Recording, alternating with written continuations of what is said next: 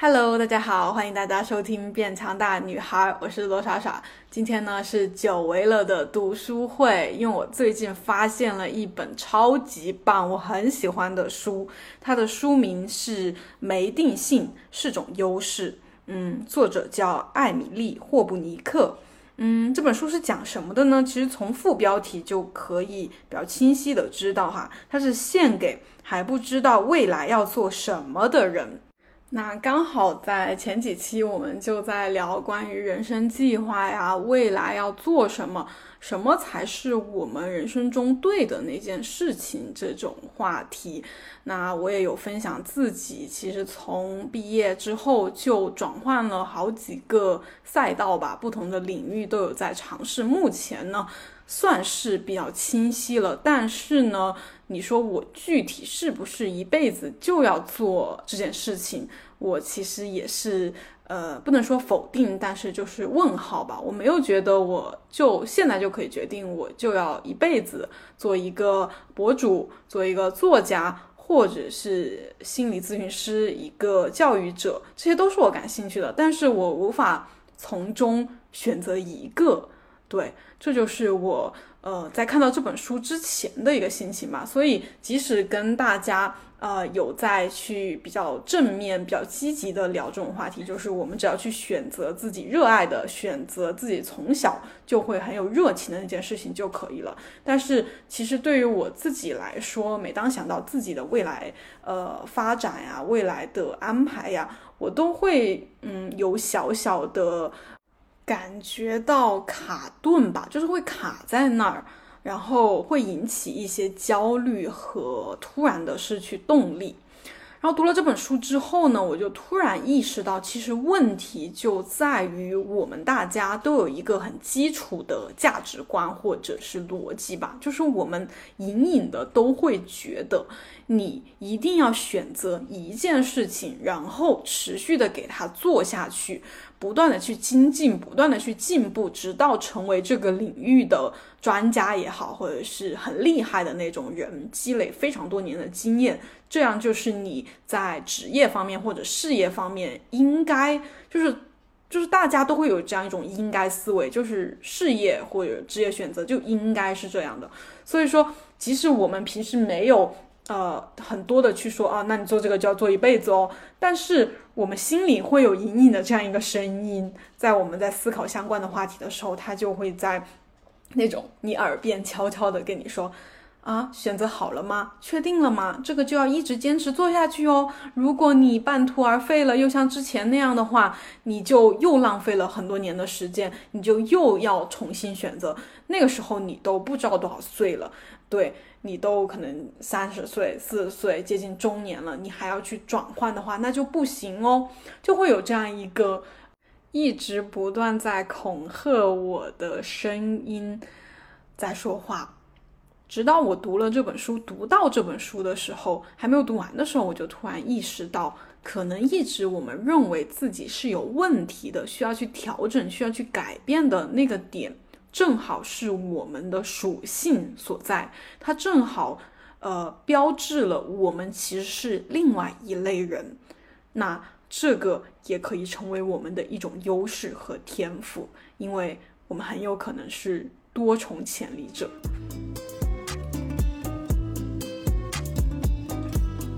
其实这本书我最开始知道，应该是听到一个播客叫《女子见心事》。这个播客非常推荐，然后我又去找了这个作者相关的 TED 的演讲，这个演讲也很推荐，我会把这两个的信息都放到下方的这个 show notes 里面，大家可以去对也去听一听看一看，嗯，然后听了播客和听了演讲之后，我就决定去买作者的这本书，因为我当时就迫切的非常想知道更多的关于多重潜力者的信息。于是，在我看完了所有我能找到的关于多重潜能者的信息之后呢，哎，这个多重潜能者它的翻译应该是台版的。然后我刚才说的比较顺的是说成了多重潜力者，啊，那我觉得可能对于我们这边说起来，可能多重潜力者会觉得比较顺哈，就是两个反正是同样的意思，大家觉得呢？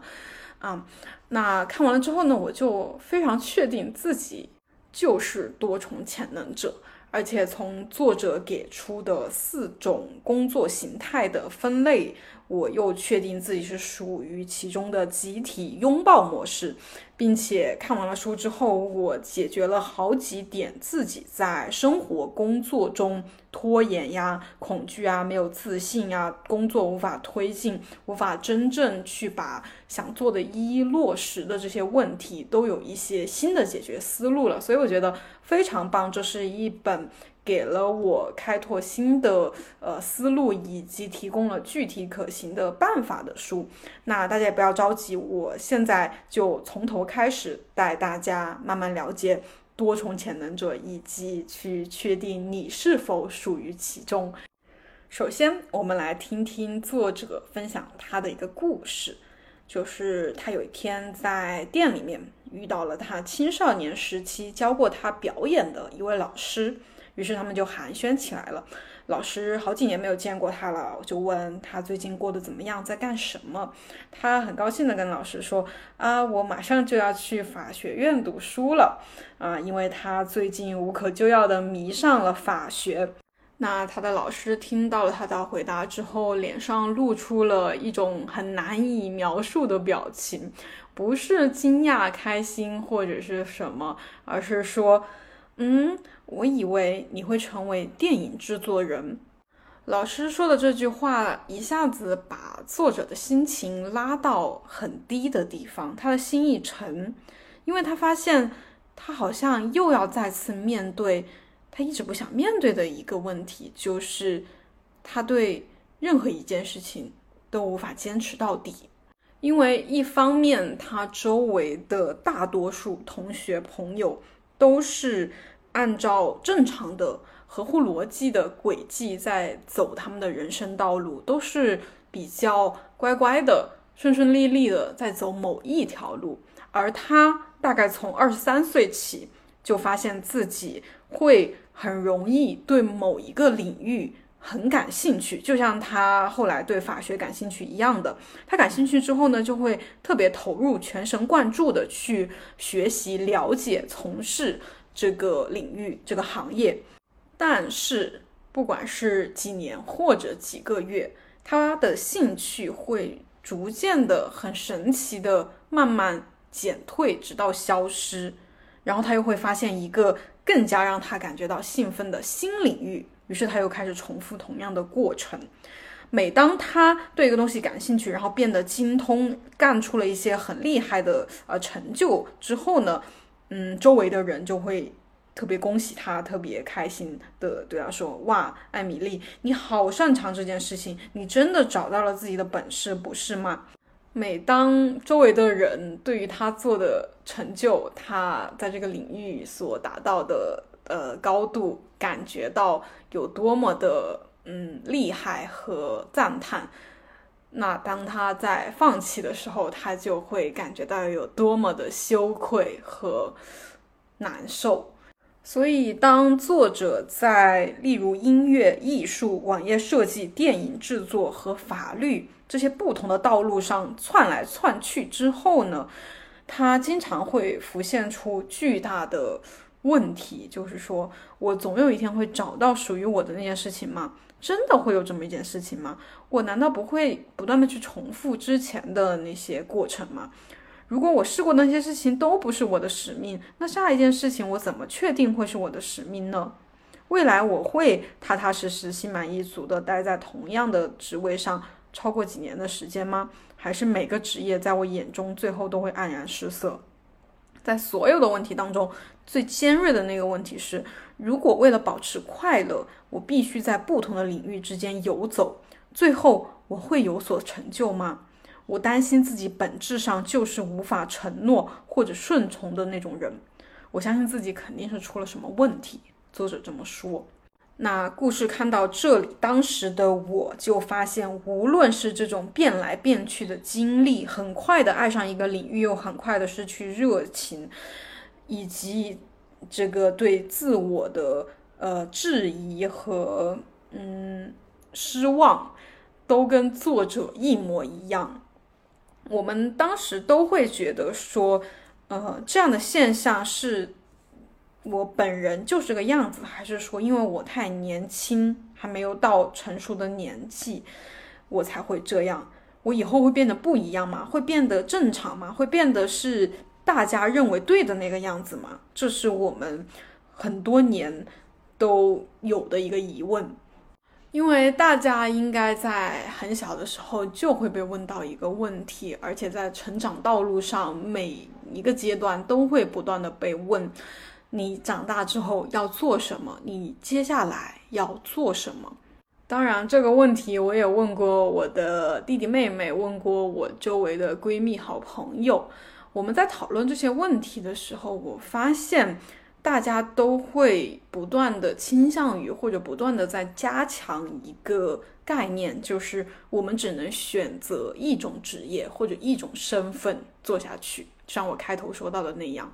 那我觉得我自己其实在这个群体里面应该是属于稍微顺从一点的人，因为我在比较小的时候就会开始很积极的去为自己选择一个身份。比如说我之前说到的，我小小学、初中的时候会比较想成为一个作家，拥有自己的作品能够出版。后面呢，我又觉得想要成为一名老师，因为会往实际一点的方面去考虑的话，觉得老师挺适合我的。再后来呢，稍微有一点点叛逆了，但是也会想说找一个靠谱的职业，可以赚钱，可以一直深耕下去。我选择了健身教练。再到后面，因为自媒体啊兴起，我又去做了博主。其实，无论是我在考虑我如何成为一个作家，还是我后来真的做了老师、做了健身教练，我在身处其中的时候，我都有不断的在给自己设想，我如何把这条路走得更长远，一直走下去。但是，往往就是那条路突然就断在了脚下，就是没有办法再继续走下去了。有一天，我就发现。那我是大概这样的一个基本状况。我再举一个例子，就是我的弟弟，他虽然现在就是马上大学毕业的一个年纪啊，就是还小，但是我观察他整个成长过程中是稍微跟我有点不一样的，就是他几乎没有过想说我未来一定要做什么的这样一个职业。就是我在跟他的一路以来的聊天、沟通、交流当中，我没有得到过任何一个。准确的答案就是他从来没有决定自己这辈子要干什么，包括现在仍旧是。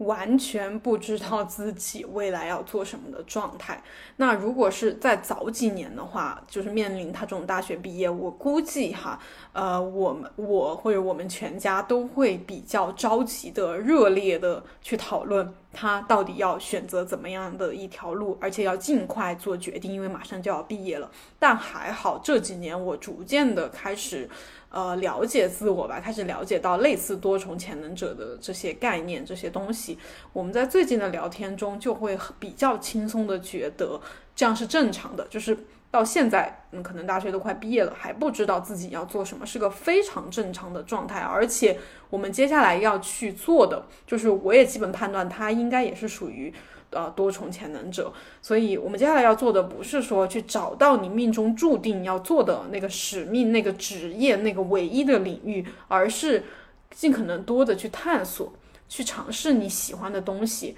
嗯，哪怕这个东西你现在感兴趣，过两年不感兴趣了，没有任何关系，因为这就是你的特质，这就是你的天赋。那要怎么去利用这些天赋，是在书的后面会讲到。所以现在呢，我们要来确定的就是，如果你跟我和作者，包括我弟弟是有点相似的情况，那么你很可能是多重潜能者。如果你还想进一步确认的话，我这里可以提供一个呃快速的问答，就是是一个是否问答。如果你在以下的问题里面大部分都觉得是，那么你没跑了。可能就是属于我们这一个啊群体啊。首先呢，就是你是不是常常被人说三分钟热度，不断的转换跑道，或者总觉得自己是容易半途而废的那种类型？然后问题二，你是不是经常会觉得手头上的计划太多，就是又想做这个，又想做那个，又想做那个，就计划特别多，而感觉到时间不够用？啊，问题三。你是不是知道很多完全不相干的一些冷知识？就是一些呃跨领域的一些东西，你都会有一点了解。而这个知识呢，是大家可能平时不太知道的啊。问题四，你是不是习惯先做再说，遇到瓶颈再解决就好？啊，那这一点其实我的回答是否定的，是很明显的否定的。这个不是我的点，但不代表一个问题否定你就完全不是了。嗯，因为像多重潜能者呢，他可能是有点爱拖延，又会容易选择障碍的人，因为他可选择的太多了，但是他又被告诉只能选一个，那那他就完全无法抉择。所以我还蛮明显的一个点，就是有点拖延和选择困难症。但是呢，其实我身上又有就是很矛盾、很 很相对立的两个点都会在我的身上，就是我又是属于那种好奇和嗯有点不撞南墙不回头的点哈，就是我觉得有些东西我如果感兴趣了，我不跟随内心的这个渴望去做的话。我总会不甘心，我总要去试一下。我发现了，我有点喜欢，有点感兴趣的话，而且，嗯，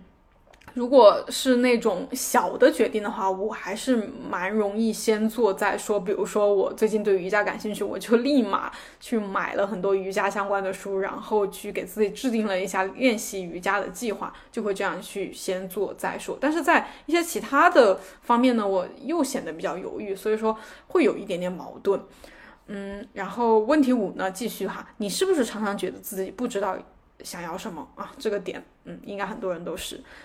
六，你是不是喜欢偏向于小众和独特的东西，就是不走寻常路？七。你是不是有时候觉得自己很孤单？对，如果选择小众和不走寻常路的话，就肯定很多人不理解嘛，是吧？然后也无法跟一些人倾诉，因为他们不懂你。啊，以及你是不是那种斜杠青年，就是会有多重身份？呃，这个我其实不是的，这个是涉及到书后面的一个分类问题，因为不一定。呃，那个多重潜能者就一定是会像斜，就是拥有很多种职业，做一个斜杠青年。但是斜杠青年呢，其实是属于多重潜能者的。啊，九，你是不是呃想做一些超出原本领域的工作，但是呢又常常觉得自己可能不够资格？对，就是当我在当时是做健身教练的时候，我想要去，嗯。去做自媒体，最最开始想要去拍视频的时候哈，我会觉得自己完全就没学过摄影，不懂剪辑，我就会觉得，嗯，我可能不行。只是后面一些机缘巧合，就推动着我还是走上了这条路。然后最后一个问题就是，你是不是会有点不相信自己的判断力了？这个呢，不是说一开始就不相信，而是在我们可能多年，就是你最开始可能还是能坚定自己的，但是经历了多次的半途而废。和心猿意马之后呢，你就会觉得说，我现在选择了这个，我是不是过两年，甚至可能过两个月，我就又对其他的感兴趣了？就是我觉得我是一个很花心的人，所以说经历了多次的这样转换赛道呢，你会有一点点不相信自己当下的一个选择，因为你觉得你可能很快就会放弃。那这个还是来源于我们觉得我们选择了一个就是要从一而终的这样一种啊旧的价值观。好的。刚才那十个问题，我觉得如果超出一半都是是的话，那握个手，嗯，欢迎加入我们这个大家庭，你就是多重潜能者。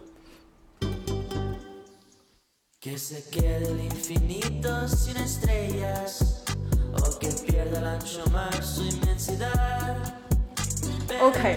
作为一个同样也是刚刚才确定自己身份的人，我非常理解大家现在的心情哈。就算嗯确定了我是一个多重潜能者，这个名字听上去很酷，那然后呢，我目前面临的问题还是非常的让我头大，就是我接下来到底要做什么事情？因为我根本无法承诺给任何人一直坚持做好一件事情，坚持到底。那么书中接下来就是想论证一下，我们这种呃会对不同领域感兴趣的人，是不是真的就是样样都懂的话，就是样样都不精通？是不是真的就是你做一个事情就一定要一条路走到底，完全的成为这个领域的专家才是对的？那这种公认的对的看法，我觉得是比较建立在类似一万小时定律这样的说法之上的。就是说，如果 A 投入一万个小时只学习一项手艺，但是 B 呢，他投入把一万个小时投入到四个不同的手艺上面。那么这个一万个小时学一个的这个手艺肯定是最为专业和纯熟的。那我觉得这个也是毋庸置疑的吧，就是你做了一万次一万个小时，那你这个累积的时长、你重复的次数、你的熟练程度、你的经验，当然就是最丰富的了。但是我们可以从另外一个角度来说这件事情哈。举个例子，比如说接受过十年、数十年音乐训练的人和一个刚刚玩音乐几年的人比的话，就我们就一定能说前者他写的东西就是更美妙、更打动人、更有利可图的吗？这个可以很快的想到很多反例。如果比较熟悉这种呃娱乐圈或者是音乐圈的。我们应该看到过很多新手，呃，不是新的歌手，还有音乐家，他们可能很年轻，在这方面这个领域可能也就几年，但是他们的作品往往非常打动人，或者是很大卖，是吧？然后以及一个经验非常丰富的老师，他就一定比刚刚投入这个教学生涯只有几年的老师更为有效率，而且对教学工作充满热情和热忱吗？不一定吧。我们也有，就是你回回忆你整个学习生涯，呃，小学、高中这些，有很多你喜欢的老师，他们很可能是很年轻的，刚刚才。呃，从事教学工作，但是你很喜欢他们的教学方式或者他们的热情，是吧？所以说，从这个角度来说，呃，不一定。我不是说年轻的就是一定是青出于蓝的，但是就是说这么来说的话，不一定是你刚刚做这个事情就一定比那些做了很久的人不不行，或者是没有任何优势优胜的地方。所以这一点就是说，我们在评判这个事情是否成功、对社会有贡献、有意义，时常不是唯一的评判标准。同时呢，从另外一个角度来说，我们确实现在推崇的肯定是专家。专才专注于一个领域，像之前比较有名的寿司之神，就是他可能一辈子都在做寿司这件事情，然后他就是这种体现了匠人精神嘛。当然这些是好的，但是呢，我们也不可否认，这个世界是同时需要通才的。就是比如说你进行一项外科手术，心脏手术，你肯定需要非常专业的心脏外科医生。但是如果你是呃作者说的，他想要去找一个呃可以长期为他服务的家庭医生，这种像国外很流行嘛，就找一个医生长期服务于他。那么他肯定不会去找很多，就是每每一个科系都找一个医生，他肯定需要一个医生是。比较通晓各个领域的，比如说他最后找到的一个医生是经过认证的自然疗法疗愈师，他同时拥有针灸师执照以及功能医学的一个证照。就是这个医生呢，他就精通也比较精通，就是比较知晓几个领域。然后他在呃基本的日常的为这个作者提供服务，来看他最近的健康啊，给他提供一些健康。嗯，那种建议啊，那这种医生就是非常合适的。所以，同样在一些其他领域，也是不仅需要专才，也需要通才。所以，我们是有位置，有我们的位置的。以及还需要说明的是，我们在一个领域的表现没有达到顶尖水平、大师级水平。不会直接等于我们的表现就是平庸一般，没什么特别的。因为在顶尖和平庸中间还有一个很大的中间地带。我们可以去回顾自己哈，我在想我自己的时候，无论是在呃当老师的时候，当健身教练的时候，还是后来做自媒体博主，我可以说我确实没有在那些领域达到顶尖水平，非常厉害，为很多人所知晓，没有。但是也不可否认，我在每一个阶，就是做那个职业的那个阶段，我都逐渐逐渐靠着自己的努力和兴趣热情，达到了专家水平，展现出了我的专业度、我的独特性和我带给了别人，呃，他们想要的东西。对我是受到了一定程度的认可的，在每一个阶段。所以，即使我在之前处于那些阶段的时候，其实很多时候会不自信、自卑、怀疑自己嘛，就觉得自己经验不够，然后很快又要转换到新的赛道，在新的赛道从零到一的过程中，也是会有很多的忐忑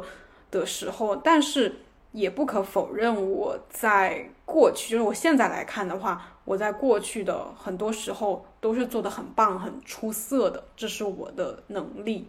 这也是我必须要认可和承认自己的地方。好，那么既然已经比较认可自己了哈，觉得我们这样也是可以的，就是专才也可以，通才也可以。以前大家一直认定的那种呃职业选择、职业道路可以，但是我们多重潜能者。也是可以有自己的道路的。我们比较擅长的就是跨领域的运用。其实看我现在哈，我现在目前选择的就是做一个自媒体博主，同时拍摄我所感兴趣的各个领域，可以是健身，可以是日常的一些话题，也可以是这些像多重潜能者这些专业的呃科普分享嘛。其实我都可以，这里面融合了我所有过往。呃，从事的领域的经验以及我所有热情的几个地方，就会创造出一种新的适合我自己的道路，而且它也将会是未来社会所非常需要的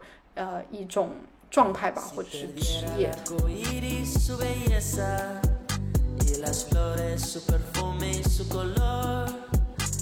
OK，相信大家现在可以。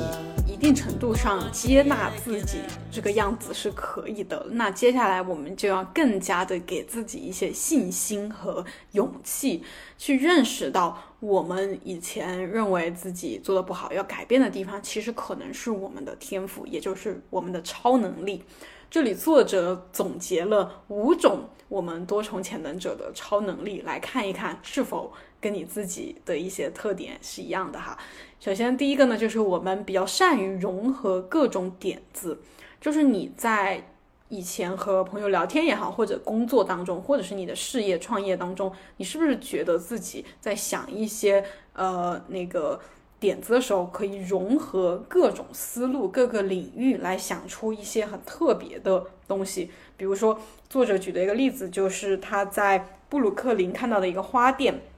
那这个花店卖的东西呢，就是跟普通花店有点不太一样，有点新奇，有点特别的，就是那种很小很小的玻璃瓶，它是各种形状各异哈，有广口瓶啊、花瓶啊、玻璃球啊或者烧杯那种，然后在里面放的呢是类似多肉植物啊、苔藓呀、花卉，同时呢还会放一些那种小的小玩具一样的小人儿，或者是一些动物，或者是一些酒瓶呀。呃，那种吉他呀，那种小物件儿放在里面，组成了一个呃，还蛮有趣的场景和画面。嗯，我好像在几年前就有看到过，这应该是几年前的事情了。所以说，呃，发明这个的两位创作者呢，他们是对好几个领域都非常嗯了解和感兴趣吧，包括科学、植物学、说故事啊、艺术和设计方面。那它全部结合在一起，两个人呢就创造出了这种从来没有见过的独一无二的呃这种盆栽作品，然后把它发展成了一门生意。像这样的故事，我相信大家其实是听到过的，包括书里也有很多，大家可以去阅读原文原书的时候再慢慢的看，这里就不展开讲了。然后接下来到我们的第二个超能力，也就是快速学习。这一点呢，其实我最开始不觉得自己有，后面越来越觉得我确实是可以很快速的从零到一了解一个东西。嗯，就是我在做健身教练的时候，当时是在一个工作室嘛，然后工作室就就稍微的有一点，嗯。就是你的工作不会那么的单纯，就是因为大家一共只有那么几个人嘛，然后一家店的话要涉及到方方面面的事情，所以我觉得这种创业或者是自己开家店其实还蛮锻炼人的。那虽然我是里面的一个员工，但是后面发展到了合伙人的状态，然后所以我就不只是上私教课，我就要涉及到门店的宣传，呃，当时当时已经逐渐进入。嗯，自媒体时代的感觉，所以说当时老板有想说要为门店创立账号，要去拍视频、拍照片，要去讲故事，还有很多我现在嗯一时想不起来的，就是各种各样的事情。在我当时做了教练一年多之后，就开始不止上私教课，也要做很多奇奇怪怪的大大小小的事情，而且很多都是我从来都没有做过的。但是在每一件事情上，就是我为什么会发展成合伙人，也是因为我就是被，就是当时还是有其他好几个教练的嘛，呃，为什么选择了我呢？我觉得一部分原因就是我的这种很快速的可以去。嗯，做一件我可能从来不太了解的事情，但是我可以很快的学习的这个能力被呃老板发现了，然后就觉得我还不错，是可以去发掘的一个人才，啊，然后这一点就是我自己的一个经历，我觉得是的，这种快速学习的能力很棒，也是我们啊与生俱来的，没有人教会我们如何去快速的学一个东西。然后超能力三呢，就是适应能力。其实我想说一点点题外话哈，就是我在看到这几个超能力的时候，我是觉得我确实是有，但是这些能力我也是早就有了，我很早就有了。那个时候我为什么没有认为这是我的超能力，或者是认为这是我擅长的事情呢？而是我是怎么认为的哈？我是觉得这些东西好像都挺正常的，能够融合各种点子，能够快速学习，能够别人交给我一个任务，我马上就去找到办法去做了。好，包括能够适应呃各种突发情况，我都觉得好像挺正常的，就应该是这样的。我不知道这是亚洲教育还是说对女孩的教育，嗯，就是我们会把呃很多我们的。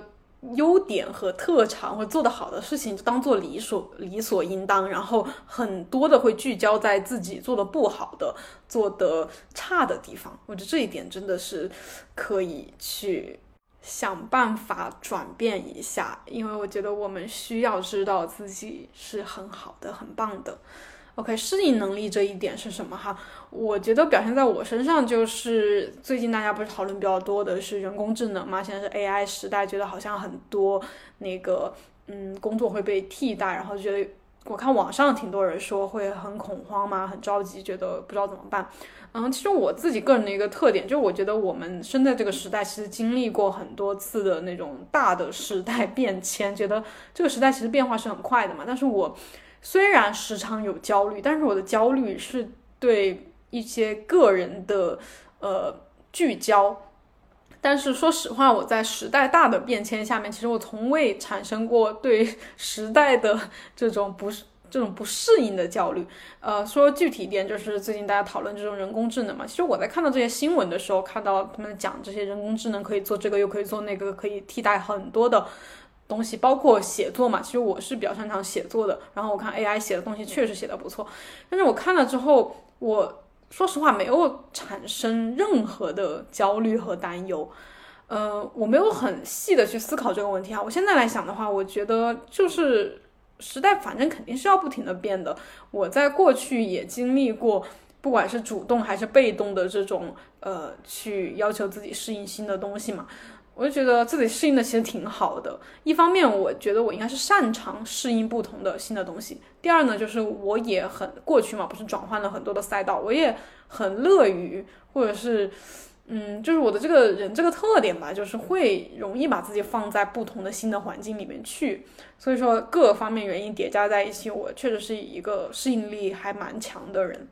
啊，虽然我心理承受能力 比较弱一点，就是我。还是一个蛮胆小和思虑过多的人，但是我确实实在把我丢下去了，我能够适应，就像是把一个人丢到泳池里面，他就会学会游泳那种感觉哈。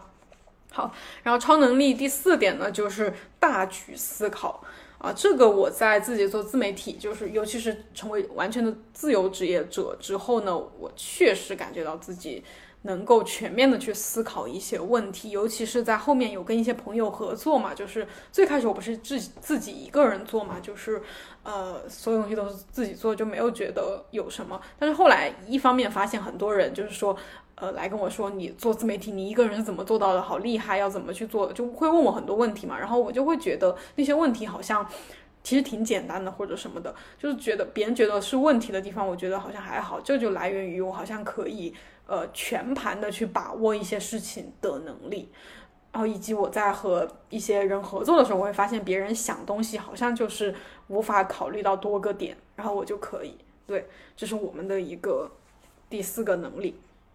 然后以及超能力五就是联想与翻译沟通的能力。联想不说了，就是跟前面有点像嘛，就是可以结合多个点子，然后串联起来，然后想出一个新的东西。嗯，那么翻译和沟通，我也觉得自己有，就是我在和多个人合作的时候，呃，一方面哈，我觉得我在家庭当中当中有点表现出我这种多重潜能者的能力，就是我在呃我的弟弟、父母还有我的伴侣之间相互。沟通的时候，我能够去把一个，因为他们都是不同的类型的人，不同年龄层次的人，还有就是，对，就是经历都不相似嘛，所以，但是他们的一个核心点就是跟我有关嘛，然后我在帮他们互相的去联系、了解的时候，就发发挥了自己很重要的一个作用啊，这是这是人际关系方面的，然后另外呢，就是也是在我做自媒体的时候，我能够。后面就是有想去合作一些东西的时候，能够去跟不同类型的人去沟通。比如说作者有说到的，他不是做过那个网页相关、网页设计相关的工作嘛？所以后来他即使转换到其他的领域呢，他就是也可以去，比如说他需要网页设计相关的人来帮他做个事情，他就可以很顺畅的和这个网页设计的人交流啊，因为他了解过这个领域，就是这个道理很简单。所以我也是同样的。所以这一部分我想说的话就是，这个世界其实很有可能即将迎来我们多重潜能者的时代，因为大家可以看到最近几年。非常快速的一个时代变化，不管是人工智能，还是说互联网的发展，还是说大家也可以看到这些学生都是文理已经不分科了。其实整个时代都在更加需要这种综合性的人才，因为大家也可以知道，像 A，像如果我们想要去利用 AI 的话，比如说利用 AI 的话，你就需要知大概了解几个领域，然后你才可以向他去呃发布你的。呃，命令也好，或者你的需求也好，然后让他来帮你做一些事情。但是如果你只通晓一件事情的话，那么情况可能就会出现有一点点棘手的状况，大家可以想象一下。所以我觉得，对，这是我们的时代，我们应该充满信心。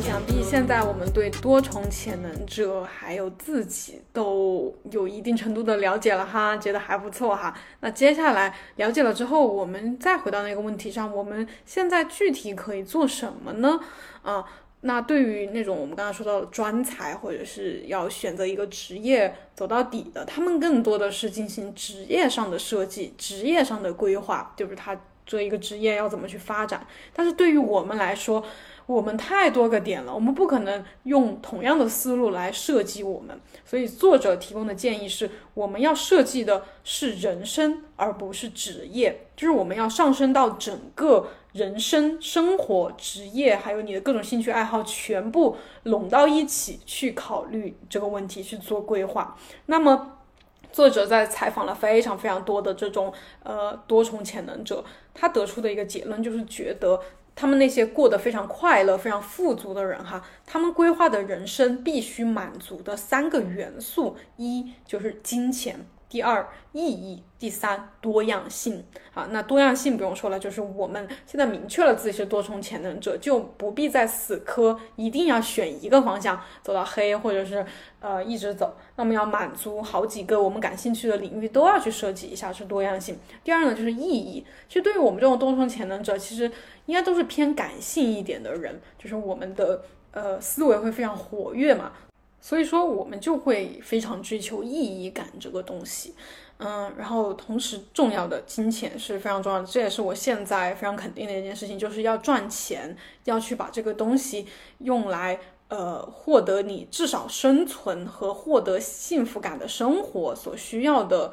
金钱是非常非常重要的。这三点我觉得缺一不可，我非常认同作者说的这个对这种规划。同时，我在看这一章节的时候，因为书的内容很多哈，讲的肯定都是重点，大家想要去了解更详细的，一定要买书回来自己看。嗯，同时这一章里面有一个建议，我觉得非常重要，因为跟我这种类型的人，就是说说到了我的痛处哈。因为刚才也说到嘛，就是我们会比较追求意义，而我应该是属于多重潜能者里面相当追求意义的一个人了。就是在以前做很多事情的时候，呃。我会因为过度追求意义而牺牲掉，比如说金钱，就是我会觉得这个东西做起来没有什么意思，没有什么意义，好像只是为了赚钱，我就会。失去兴趣就会觉得不想做，然后就导致我会逐渐进入一个困境，就是赚不到钱。那赚不到钱其实是现实点来说就是一个很糟糕的事情，因为你没办法继续维持，而且你没办法向周围的人，尤其是关心你的人或者你关心的人，证明你做的这件事情是对的，并且得到他们真心的支持。所以我觉得是一定要赚钱的。那么作者给出的建议就是，呃，重点。不在于我们所做的每一件事情都让我们感觉意义非凡，而是整体而言，我们的人生有足够的意义，可以让我们觉得自己正在对世界产生积极正面的影响，这才是最重要的。我觉得这句话真的一下子点醒了我。对，因为我觉得我还是有一点点非黑即白、容易进死胡同的一个人，就是我有一点那种，因为以前想当作家嘛，我觉得我自己身上有一点点那种文人的倔强在，那种清高在骨子里吧，就是觉得有些东西如果涉及到那种铜臭或者是什么利益太多的话，我就是瞬间会反感。呃，但是其实说实话，我觉得更多的还是一种个人的想象嘛，就头脑的想象，把这件事情想的太夸张了，就是好像觉得你真的是做这个事情，就是，呃，就是为了，嗯，完全不求回报的去做，这样才是伟大的或者是有意义的，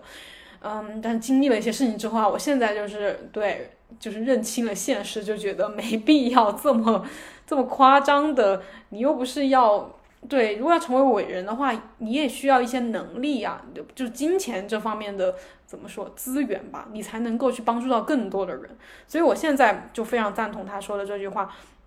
就是即使你生活中可能有一些事情，因为我们就多重潜能者，肯定就会做好几件事情或者不同领域的事情。就是你的你现在每天做的事情绝对不会是集中在一个领域一件事情上的。所以说，那么有一些事情它纯粹的只是为了赚钱，或者纯粹的是为了让你好玩儿去做，没有任何的意义，那也是可以的。那么呃，纯粹为了好玩，其实我觉得我在最近一年有稍微的打通自己，因为。在早期的播客我就有分享嘛，我是一个不懂得玩的人，不懂得享受的人，就是我以前就只是为了追求说，呃，努力追求把一个事情做到最好，成绩好，考上好的学校，然后专业要学到最好，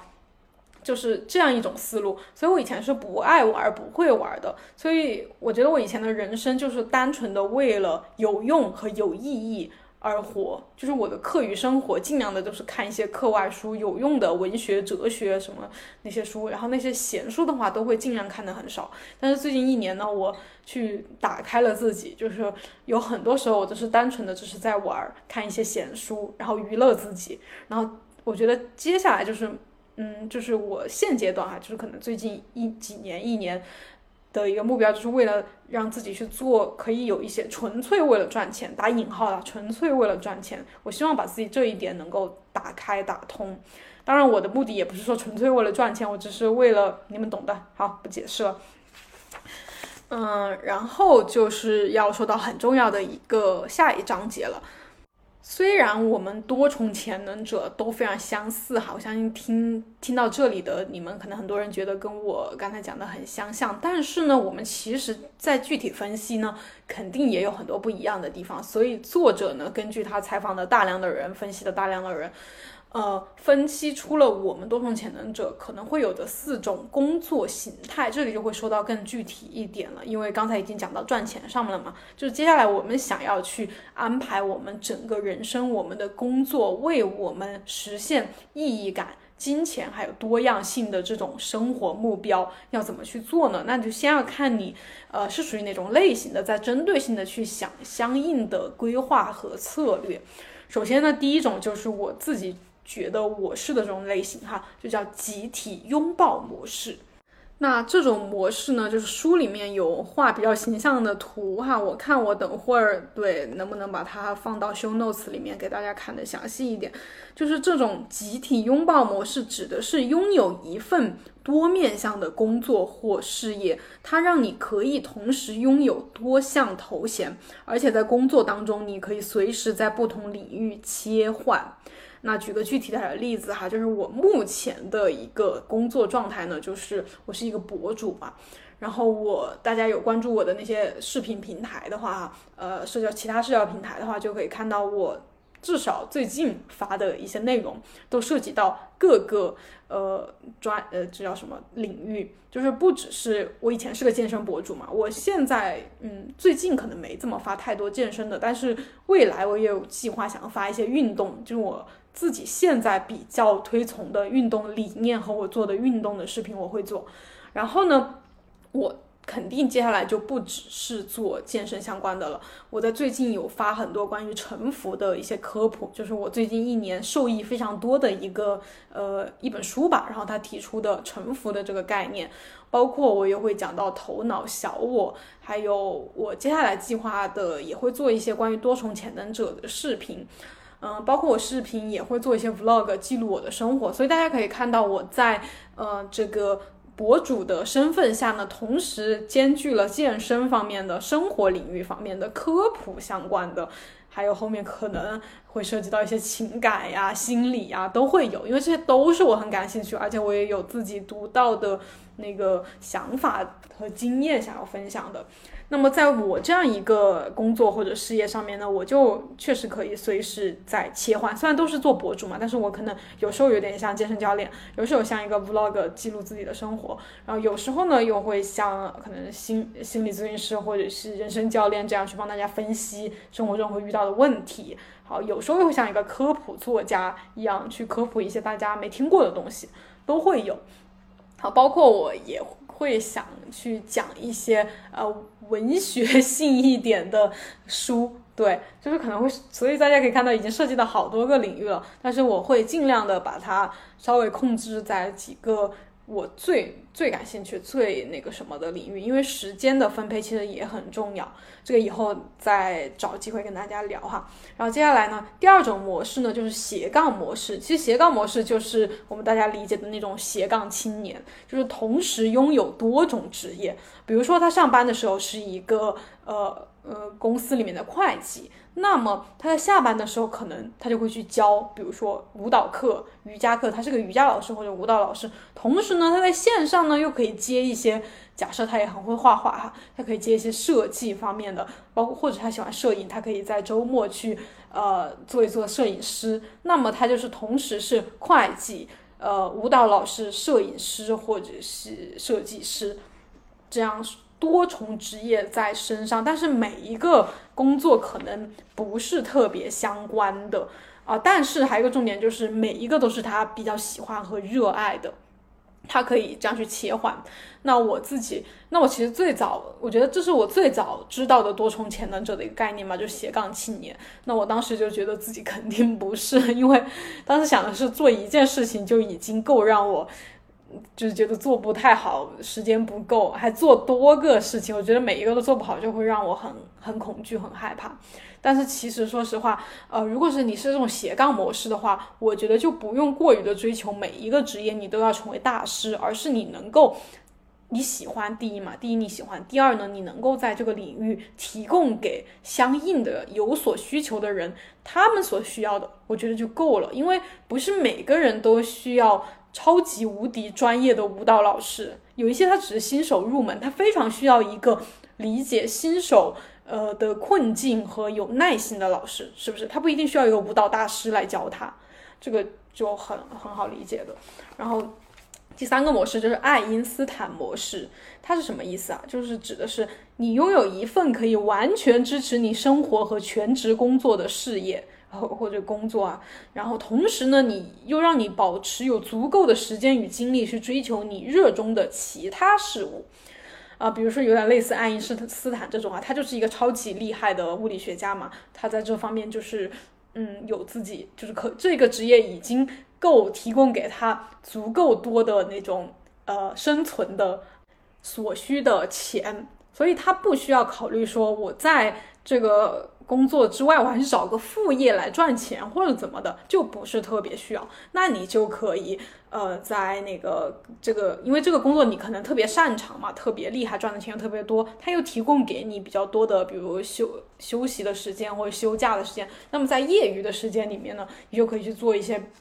比如说你喜欢唱歌，你喜欢去嗯做一些运动，什么滑雪啊什么的，你就可以去把这些时间投入到你的个人爱好当中，或者你想发展成一个呃考。比如说你喜欢那个弹钢琴，你想去考个级啊什么的，这些都可以。但是你不需要把这些发展成你的事业，啊，但是你也可以去精进他们。我觉得这点就还挺棒的，因为，呃，如果因为我最近也在考虑嘛，我对瑜伽比较感兴趣，我想要去当一个瑜伽老师。那么我在思考，我想要当个瑜伽老师老师的这么一个想法的底层，呃，底层。愿望是什么呢？就是我现在可能收入没有达到我理想的那个状态，那么我觉得瑜伽我很喜欢，当老师又可以赚钱，我就觉得挺棒的。但是如果我是像这个爱因斯坦模式一样的，就是我不用考虑生存或者是赚够我需要的钱这么一个那个的话，我会只选择呃去精进自己的瑜伽水平或者不断的练习，但是我不会选择去当老师，因为当老师只是为了赚钱，我并不是。真的热爱想要去教授，就那么热爱的想要去教授瑜伽，而我只是喜欢练习瑜伽而已。所以说，我觉得，呃，这一点也蛮有趣的。然后第四个模式呢，就叫凤凰模式。凤凰模式是指的是在一个产业待了几个月或者几年之后，才改弦易辙，转而投入新的产业，去开展新的事业。那这个有一点点像我早年间哈，就是刚毕业的那几年，就是我因为是学德语专业的嘛，其实我学那个，因为我喜欢文字方面的东西，我学语言我觉得还挺喜欢的。然后当时也是刚刚毕业嘛，就是可能还没有工作过，就是对于工作还觉得挺挺新鲜有趣的，就做了大半年的德语老师。在刚做的时候觉得还可以，因为我觉得我学自己学的也挺好，然后我可以把我。因为学了四年，其实我也很理解这种新手，呃的困境和困扰。然后我是一个很善于总结和，嗯，寻找方法的一个人。所以我当时给很多人分享了我学习德语初学走的一些经验和方法，就他们都觉得很有用，我就非常有成就感。所以我当时做那个，我也觉得挺挺喜欢，就是有钱赚，有成就感。啊，虽然没有多样性，所以我我就缺了多样性嘛，所以我也只做了大半年就没有继续做下去了。嗯，因为到后面就觉得一直重复，一直重复，都是天天都讲同样的，我就觉得很无聊了，我做不下去了。然后后面我就换到健身教练嘛，我健身教练和德育老师感觉是一样的，就是做到后面又觉得重复，每天都在教给呃健身新手，或者是反正大部分来健身房找私教的多半是新手了，然后不断的教同样的东西，好无聊哦，就是同样的一种心情又再次出现。所以说，我觉得我这两段经历比较像这种凤凰模式，就是做了一个产业或者一种职业几个月或者几年，然后就，然后就完全换到另外一个行业。嗯，对。所以就像作者说的，这四个模式，大家先看一下会比较属于哪种类型，然后不要局限于这种分类，就是你可能是两种模式的一个融合，就像我嘛。呃，我我应该不叫融合，我是叫换了。就是我在前面几年，呃，二十多岁的那几年是凤凰模式，然后我在最近几年，我是比较偏向于集体拥抱模式的，然后我就换了。但有的人他可能同时是两种模式，也有可能的。大家可以，因为我们就是多重潜能者嘛，我们就一定要发挥自己的这种想象力、融合的能力去。不断的创造新的东西，属于你的东西，我觉得这个是很重要的，也是我非常喜欢这个多重潜能者这个概念的，呃点，因为我觉得他不会把我直接框死在一个一个东西之下，因为我真的很讨厌和很害怕被框死。呃，就是我以前是比较习惯于把自己框死的，比如说我在做健身教练的时候，我当时是觉得我选择这个职业已经花了很多的时间、精力和金钱，那么我就要坚持到底，所以我会在工作的时候不断的要求自己去精进，要求自己。去做一个一名优秀的健身教练，去不断的提高自己，以及想一想自己未来的规划，就是如何继续做健身教练。嗯，但后面我实在就是各种就是路到 路走到头没路可走了，我就放弃了，然后做了博主。然后做博主其实也是跟健身相关的嘛，因为就你不可能完全就对我来说不可能直接。一下子就跳到一个完全不一样的领域，我觉得我的转变都还是有一点相关性的，这样去转的，呃，所以我在转做健身博主的时候，其实有很长一段时间也是想要自己做一个呃优秀的呃有名的健身博主，所以我很努力的想要去精进自己，想要去垂，现在大家都说垂直嘛，就是你要垂直在一个领域去。呃，做视频，所以我当时也是努力的让自己垂直，就不断的把自己框死在健身博主这样一个身份之下，然后后面也是受不了就不行了，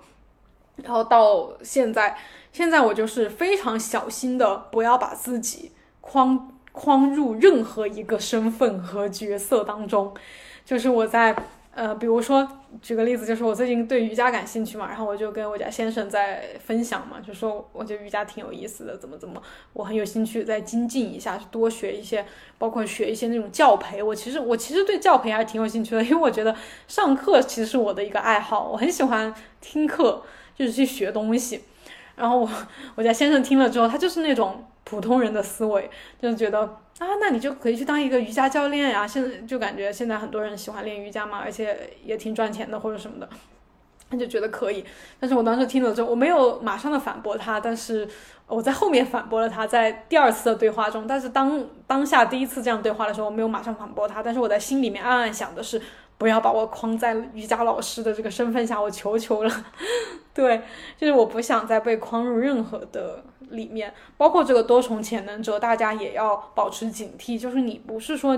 你现在挺像这个多重潜能者的，你就要把自己整个什么都要框进去，那我就要不断的选择不一样的东西，我要特别多样、特别呃跨领域、特别嗯花里胡哨的，然后我就不在一个地方一直走下去。其实没有关系啊，我觉得也有一种可能性，就是你。走走着走着，你又想，你又遇到了一个真的是你命中注定，你真的想跟他一辈子的，呃，道路或者领域或者职业，我觉得没有任何问题啊，你就又变成一个专才也可以啊，这或者是你继续变来变去也没有任何问题啊。我觉得多重潜能者，嗯，就是告诉我们人生是呃不确定的，有无限可能性的，而且我们要学会专注于自我，忠于自我。去注意到自己的感受、自己的喜好以及你自己的特点。就哪怕你是多重潜能者，你也可能是不一样的，和我是不一样的，我也和你是不一样的。我们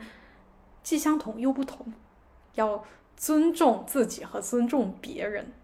OK，那这就是今天的读书会了。关于多重潜能者，我会我会做一些视频或者是一些 Vlog，记录我自己的呃一些其他想法，还有我在我作为一个多重潜能者，在我的职业发展上，我是怎么继续去发展自己，找到自己的路的。就欢迎大家可以关注我的啊小红书啊、微博呀，或者是对下面的各种平台都可以关注一下。那。期待我们未来的故事，今天就这样啦，拜拜。